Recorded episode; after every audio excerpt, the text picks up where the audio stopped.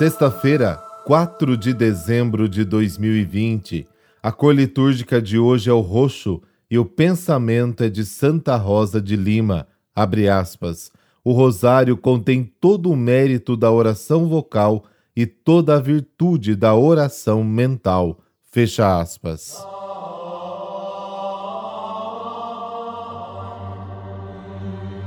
Em nome do Pai, do Filho e do Espírito Santo. Amém. Para te acolher, para preparar nossa terra, para crer em Ti, nosso grande Senhor. Não há nada de extraordinário a fazer. Basta ter um coração límpido e sem disfarce. Basta ter um olhar doce e sem malícia. Basta colocar nos lábios o sorriso e a alegria. Basta abrir as mãos para dar e repartir Basta ser atencioso e fiel à tua palavra. Basta amar sem medir a ternura. Basta ouvir o teu apelo e mudar de vida, Senhor. Pode vir, Senhor.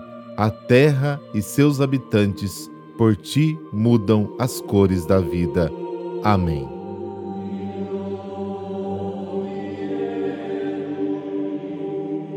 O Evangelho de hoje coloca o encontro de Jesus com a miséria humana. E ele não se esconde, mas acolhe as pessoas e, no seu acolhimento cheio de ternura, revela o amor de Deus.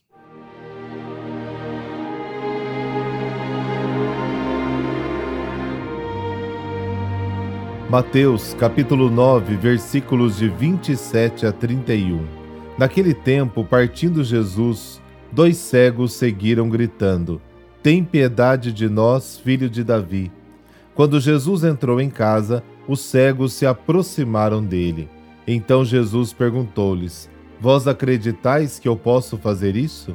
Eles responderam: Sim, Senhor. Então Jesus tocou nos olhos deles, dizendo: Faça-se conforme a vossa fé. E os olhos deles se abriram. Jesus os advertiu severamente Tomai cuidado para que ninguém fique sabendo. Mas eles saíram e espalharam sua fama por toda aquela região. Palavra da salvação, glória a vós, Senhor.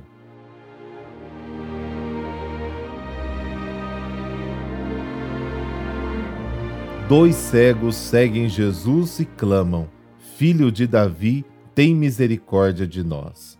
Como já dissemos outra vez, Jesus não gostava muito deste título Filho de Davi. De fato, ele critica o ensino dos escribas que diziam que o Messias deveria ser filho de Davi. Diz no Evangelho de Marcos: o próprio Davi o chama de Senhor, como então pode ele ser seu filho? Marcos capítulo 12. Jesus então pergunta aos cegos se acreditam que podem ser curados. De fato, uma coisa é ter a doutrina na cabeça, outra é ter fé em seu coração. A doutrina dos dois cegos não era muito correta, pois chamavam Jesus de filho de Davi, mas ele não se importa com isso. O importante é a fé. Gostaria também de chamar a atenção para a questão da hospitalidade. Jesus chega em casa e os dois cegos também entram em sua casa, como se fosse a coisa mais natural do mundo. Eles se sentem à vontade na casa de Jesus como nos sentimos diante do Senhor em nossas orações, nas missas que participamos, diante dos irmãos. E por fim, Jesus pede para não divulgar o milagre, mas a proibição não foi muito respeitada. Eles saíram e divulgaram a feliz notícia.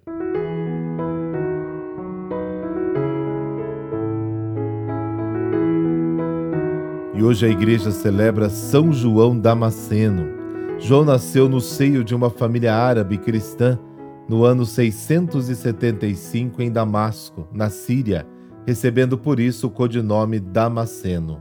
Uma das grandes figuras do cristianismo, entrou na história por causa de suas profundas obras teológicas. Viveu numa época em que o cristianismo convivia lado a lado com o islamismo. Na juventude, João se tornou amigo de Califa, chefe muçulmano da cidade, que o nomeou seu conselheiro. Mas, como era ao mesmo tempo um cristão reto e intransigente com a verdadeira doutrina, João preferiu se retirar para a Palestina. Foi ordenado sacerdote, passando a viver na penitência, na solidão, no estudo das Sagradas Escrituras. Suas homilias eram escritas e distribuídas para os mais diversas dioceses, o que o fizeram respeitado no meio do clero e do povo. O valor que passou para a Igreja foi através da santidade de vida, da humildade e da caridade que fazia com que o povo já o venerasse como santo ainda em vida. Escreveu obras importantes, algumas defendendo o uso das imagens nas igrejas. Em defesa das imagens, gerou conflitos e Damasceno acabou sendo denunciado para o califa, que o prendeu e mandou decepar-lhe a mão direita para que não escrevesse mais. Morreu no ano 749, sendo chamado de São Tomás do Oriente. Por intercessão de São João Damasceno, dessa a bênção de Deus Todo-Poderoso, Pai, Filho, Espírito Santo. Amém. Uma boa sexta-feira para você.